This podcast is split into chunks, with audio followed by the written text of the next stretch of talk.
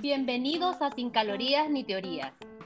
Un podcast donde tres amigas reales hablan de temas actuales que agregan valor.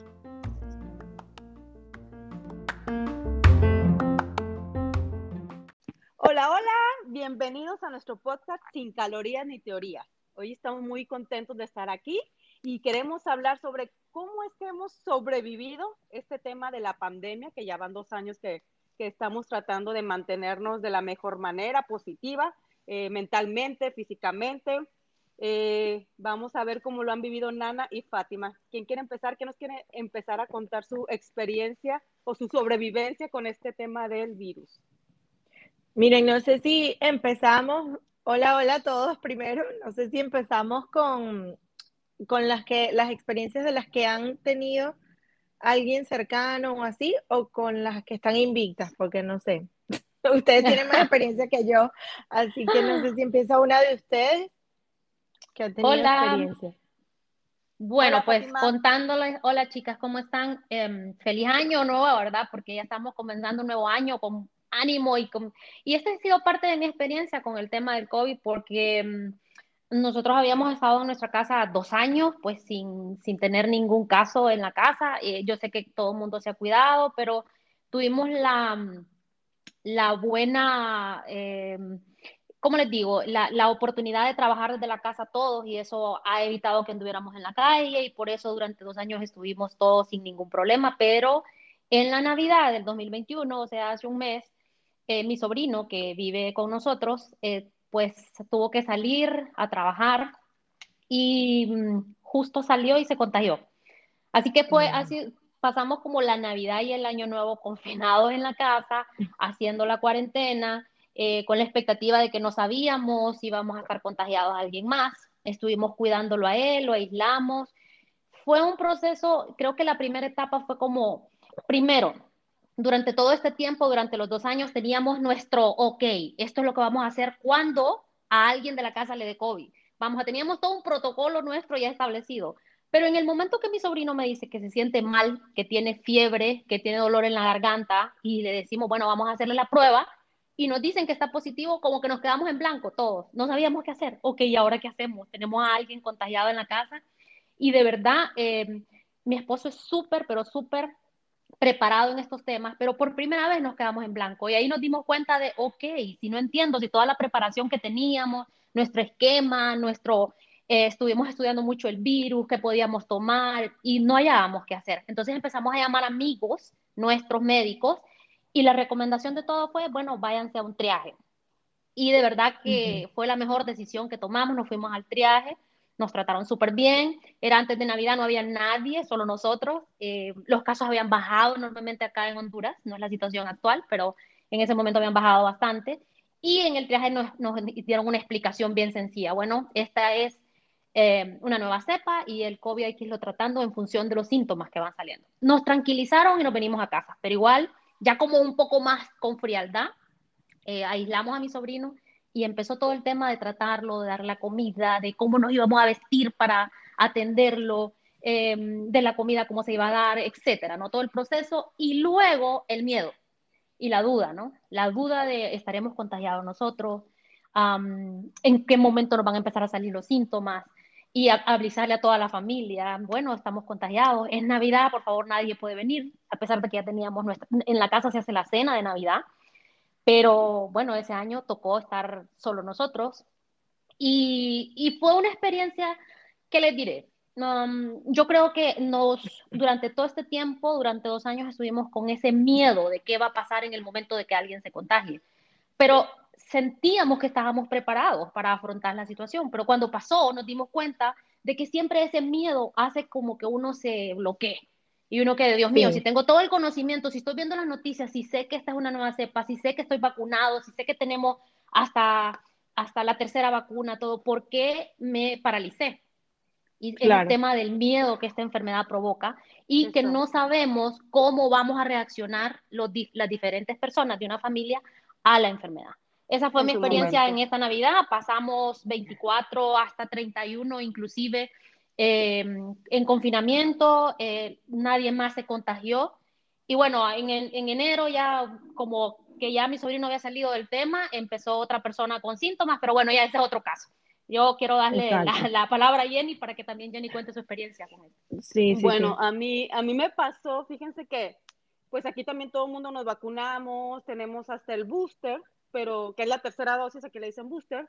Mi hija que acaba de cumplir 15 años, no puede, no podía, en ese momento no podía tener el booster cuando no nos tocó por, por la edad, ¿no? Ahora ya, eh, ya cambió todo, ya los chicos a partir de 15 años ya pueden tener su tercera dosis. Entonces, eh, con nosotros pasó diferente. Nosotros nos fuimos de viaje, un viaje muy largo, muy largo en cuanto a vuelo, eh, pero les digo, yo conscientemente yo sabía que me vacuné, obvio por responsabilidad, porque quería, pero sí también quería seguir disfrutando pues viajes y la vida, y quería salir, seguir saliendo, mi hijo que fuera a la universidad, eh, seguir viajando, pues teníamos que estar como con ese refuerzo, ¿no? El salir de viaje ya implica también que te puedes contagiar, ¿no? Porque todo el mundo, si fuiste de viaje, obvio que te ibas a enfermar, porque luego viene el regaño también de mucha gente, ¿no?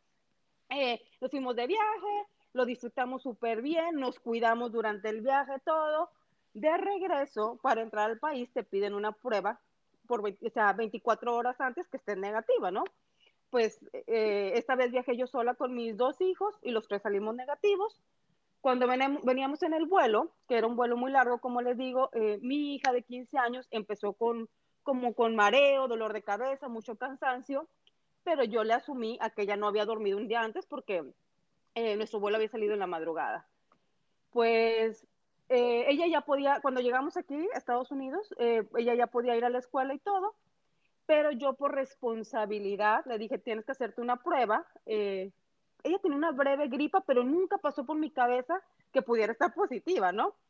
ella, teníamos una prueba casera, se hizo la prueba y sale positiva. Y tal cual dice Fátima, la corredera y que el susto, yo sola, aparte venía de viaje, no tenía supermercado, eh, no tenía muchas cosas, o sea, era como que la medicina, o sea, se los juro que yo compro medicamento, pero mucho ya estaba caducado, o sea, hay que checar todo eso que la caducidad, porque uno va guardando, guardando y acumulando. Yo creo que esto de la pandemia también nos hizo como un poquito acumuladores y exagerados, ¿no? Entonces, salir a correr. Eh, ahorita es una época en que Estados Unidos, después de las fiestas, se vino este boom, todo mundo contagiado, todo mundo eh, enfermo. Mi otro hijo peleando porque quería regresar a la universidad y la hermana estaba con... O sea, es como un pánico y una peleadera primero como, como en familia que te paraliza, ¿no? Yo también tenía mi plan, yo lo anoté, yo lo que hice fue anotar cuando empezó todo esto de que, bueno, si llegara a pasar, el baño que va a ocupar la persona va a ser este y le voy a poner estas cosas para que esté limpiando, ¿no? Para que esté sanitizando y yo voy a estar aquí y si yo me llego a o sea, hice el plan para los cuatro. ¿Cómo es que se iba a, a manejar? A manejar. Ajá. claro. Eh, a uno le entra el pánico porque, pues, por ejemplo, yo que me toca hacer la comida, dársela a mi hija, a ella más que nada no le dio físico, gracias a Dios, pero sí le dio mental hay que checar muchísimo eso cuando alguien tiene a alguien que está enfermo de COVID y más cuando, bueno, yo creo que a cualquier edad, pero bueno, en los adolescentes pasa mucho, ¿no? Ellos son muy fuertes físicamente, pero emocionalmente a veces no están preparados para estar encerrados tanto tiempo, si son unos niños que, que necesitan ver gente, ¿no? Y más que mi hija me decía, mamá, yo me siento bien. Y yo sí, pero tienes que estar en tu, en tu recámara, ¿no? Eh, entonces le daba mucho como depresión, mucha ansiedad, uno tiene que estar, uno se cansa muchísimo en cuidar a un enfermo cuando es solamente uno en casa esa, y los demás estamos bien, o si estuviéramos todos creo que es diferente, pero hay que hablarle mucho a esa persona y, y, que sepan que estamos preocupados por ellos y que queremos que salgan pronto, ¿no? Igual, si tú estás enfermo ahorita y nos estás escuchando, agradece a la persona que está afuera, eh, porque te está cuidando, está preocupada, quiere saber, eh, quiere que salga rápido de esto, ¿no? Y otra cosa, hablemos, o sea, tanto el que está enfermo, yo creo que debería de hablar de que, oigan, me siento triste, llámale al amigo, la videollamada, porque necesitamos ese contacto, ¿no? Somos seres que necesitamos contacto. Eh, y creo que más que nada está en la comunicación. Obvio, alimentarse súper bien, tener eh, mucha limpieza, pero yo creo que no solamente es alimentarte bien cuando está el virus ahí, sino que todos los días, ¿no? Todos los días nutrirte, eh, tomarte vitaminas, mucha gente no, no toma sus vitaminas diario. Mi consejo es que ya desde hace mucho tiempo se debieron de haber empezado a tomar las vitaminas, eh, tomar en cuenta la alimentación, el ejercicio, mentalmente, tomar un libro por si te llega a pasar, enfocarte en ese libro y enfocarte en, en cosas positivas, ¿no? Eso son, sería mi, mi, consejo y así es como lo hemos vivido. Eh, aquí es un caos ahorita todo ese tema, con, con tema de, de, pruebas, de mucha gente contagiada. Y bueno, no, yo creo que más que nada está en, en uno eh, seguirse cuidando, seguir guiando a la familia, tener un plan por si llega a pasar o no, porque como sabemos este virus pues vino para quedarse, ¿no? Eh, no sé qué día escuchaba a unos reporteros que, que, le preguntaban a un médico de que, doctor, ¿cuándo vamos a regresar a la normalidad? O sea, el doctor literal se atacó de la risa, le dijo, pero ¿qué normalidad están esperando? Esta ya es nuestra normalidad, ¿no? Entonces, más que nada, estar bien informados y, y yo creo que tomar como que un plan estratégico, eso es lo que a mí me funcionó, ¿verdad? Eh, porque yo también soy muy nerviosa, como dice Fátima, uno lee tanto, pero cuando llega el momento te paralizas, ¿no? Y entonces, Exacto. Este, sí, no sé, sí. tú, Mira, cómo te ha ido eso, con este tema. Eso que dices de que esta ya es nuestra normalidad, yo creo que es parte de lo que a mí me ha ayudado a mantener la calma, a cuidarme, a tomar mis medidas. Eh, hasta los momentos, gracias a Dios, nosotros no hemos tenido contagio, a menos que sepamos, a menos que haya sido asintomático. Eh, pero también influye mucho, como comentaba Fátima, que nosotros eh, trabajamos desde casa la mayoría del tiempo, entonces obvio, el riesgo de contagiarnos es muchísimo menor. No somos, no somos una pareja tampoco que quiera eh, vivir todo el tiempo en la calle o en restaurantes o saliendo, entonces eso yo creo que ya de por sí eh, como que baja mucho el riesgo de contagio. Sin embargo, bueno, sí hemos hecho paseos eh, durante estos dos años, hemos viajado, estuvimos un mes fuera del país y, gracias a Dios no nos contagiamos. Ambos estamos vacunados. Sí pienso que es muy importante eh, lo que comentaba Jenny de cuidarse desde antes del virus. Yo creo que esto también ha influido mucho. Nosotros eh, nos tomamos vitaminas, eh, comemos saludable, obviamente la mayoría del tiempo. Em, y yo creo que eso influye también. Eh, yo me apoyo mucho con herramientas naturales, utilizo full aceites esenciales y eso. Entonces eso yo creo que me ha ayudado a que no nos contagiemos. Pero Sin Nana, embargo, también es, perdón, Ana, o sea, sí te ayuda la alimentación, el ejercicio, a que tal vez no te contagies, pero también si te contagies, a que no sea tan fuerte, a ¿no? que, Y lo- exacto, claro, al igual que, fácil. al igual que la vacuna, a mi modo de ver, que igualmente te- no, no evita que te contagies, pero sí puede apoyar enormemente a que A sea que te sea leve. más leve, ¿no? Ajá. Exacto, aunque, aunque sabemos que todavía hay personas que están un poco negadas en ese tema, pero bueno, esta es nuestra opinión y, y sí, o sea, definitivamente eso influye. La experiencia más cercana que yo he tenido con el tema del virus fue que toda mi familia en Venezuela se enfermó, mi abuelo estuvo muy, muy grave.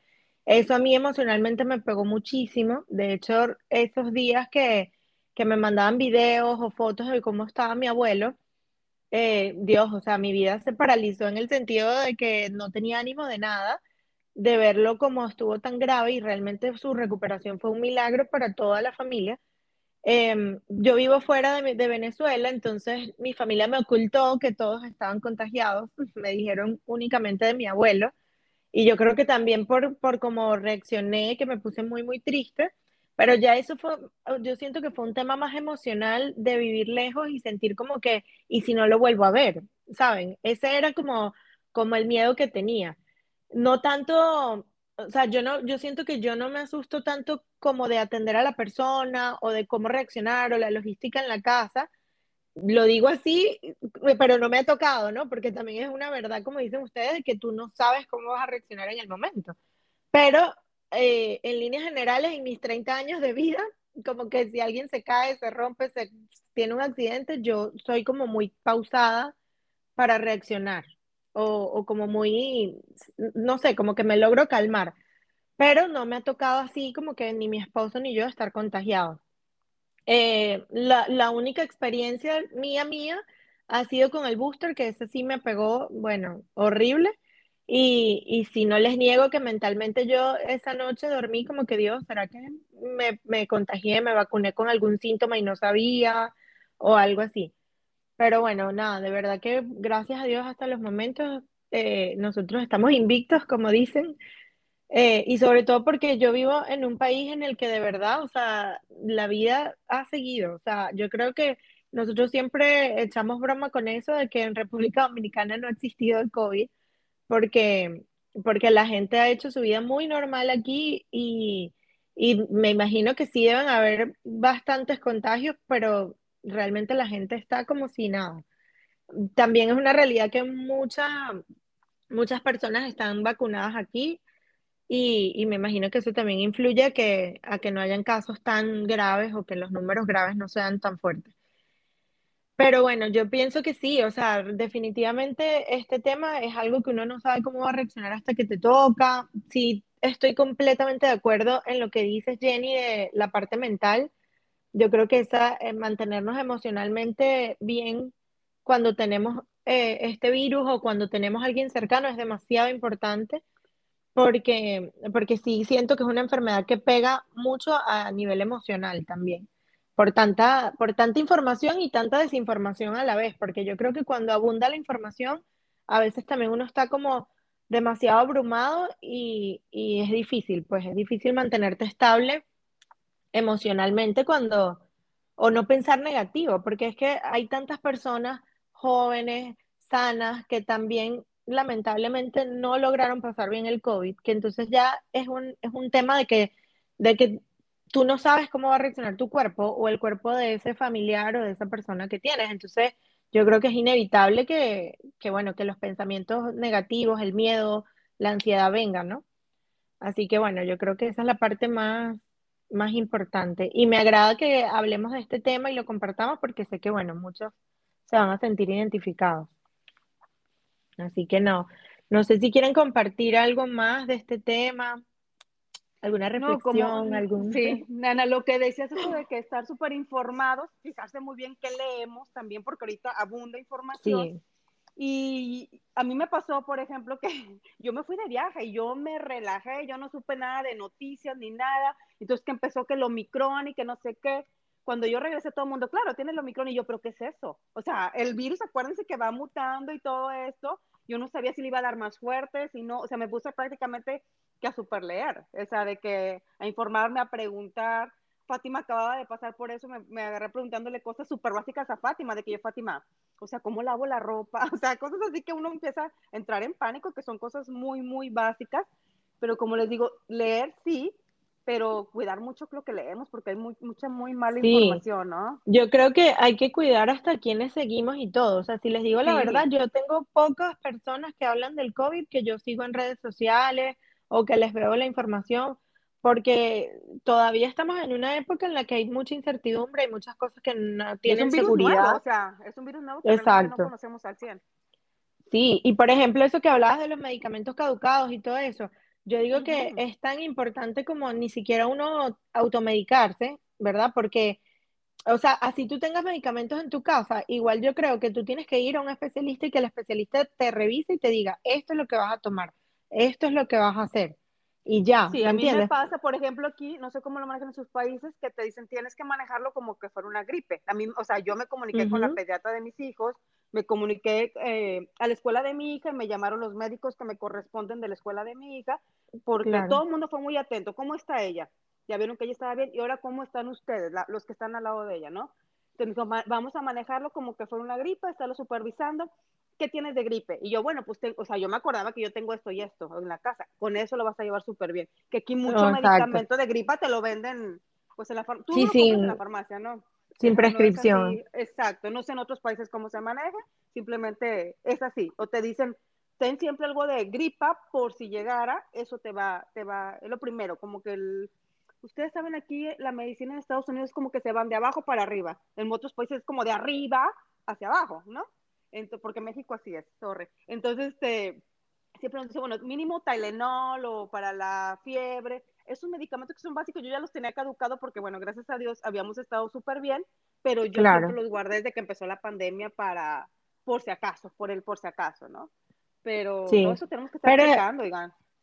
Pero es eso que dices, pues que no, no automedicaste, sino que tú no, definitivamente te indicaron que, exacto. Cuando uno da positivo, acuérdense que tiene que acudir al médico, porque cada cuerpo es diferente, cada organismo, y vamos a reaccionar, a mí me puede dar diferente que a mi hija o que como le dio a la familia de Fátima o a la amiga de mi amiga, ¿no? Entonces siempre Claro, hay sí. que, que O, checarse. o sí. habrá, o habrá alguien que tenga complicaciones respiratorias y tiene que checarse más Exacto, esa que tiene parte otro- que que padece otra. otras, otras cosas, claro, claro, Exacto. claro. Ujú. Sí, sí, sí, Sí, sí, sí, siempre total. es muy importante eh, checarse, ¿no? Y si estás también conviviendo con alguien que está positivo, no, como les decía, no olviden eh, vita- la vitamina C, alimentarse súper, eh, de la manera más natural y nutrirse más que nada, no alimentarse, nutrirse bien, ¿no? No descuidarse, no descuidarnos toda la familia. Sí, yo, Sí, yo creo igual, creo que tener miedo es normal. Hemos Exacto, vivido sí. dos años con mucha sí. información. Tenemos nosotros, por lo menos las tres, la suerte de que nadie cercano a nosotros ha muerto, digamos, de la enfermedad. Y eso Sí. nos hace unas personas bendecidas y nos hace pensar tal vez un poco diferente con respecto a las personas que sí tienen a alguien que murió de la enfermedad. Yo no me, yo no me, ni siquiera me puedo imaginar una persona que perdió a sus padres, a sus hijos, a sus hermanos de la enfermedad y, y se contagia ahorita. O sea, creo que cada El quien miedo. enfrenta la enfermedad en función de las experiencias que ha tenido. Entonces, es.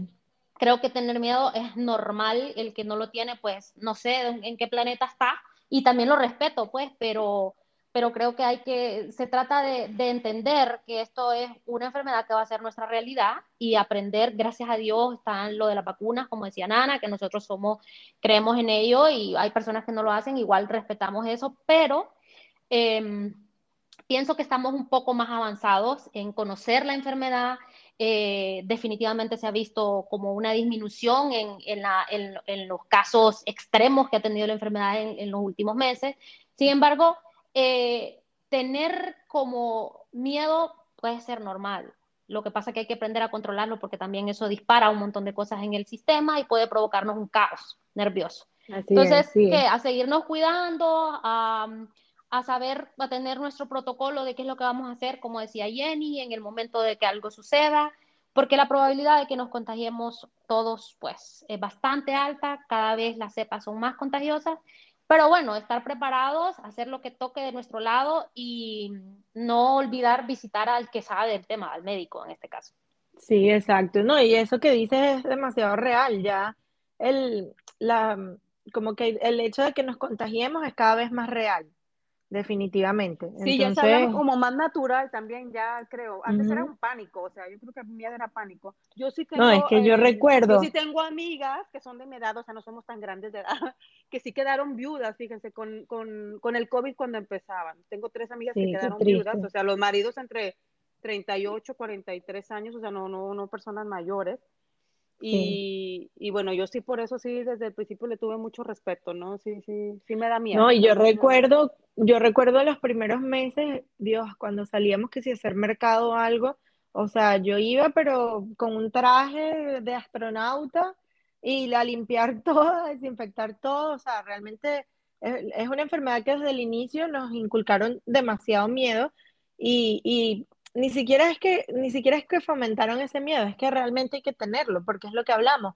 Personas jóvenes lamentablemente no lo lograron con el virus o personas sanas también, personas que uno ve del mundo saludable y no, y no salieron bien o así. Entonces, es delicado, pues, así que, así que Sí, no nada, hay más que seguir cuidándose, ¿no? En sí, seguirnos cuidando, entender que, y entender que ya esta es nuestra realidad definitivamente y afrontarla, afrontarla de la mejor manera.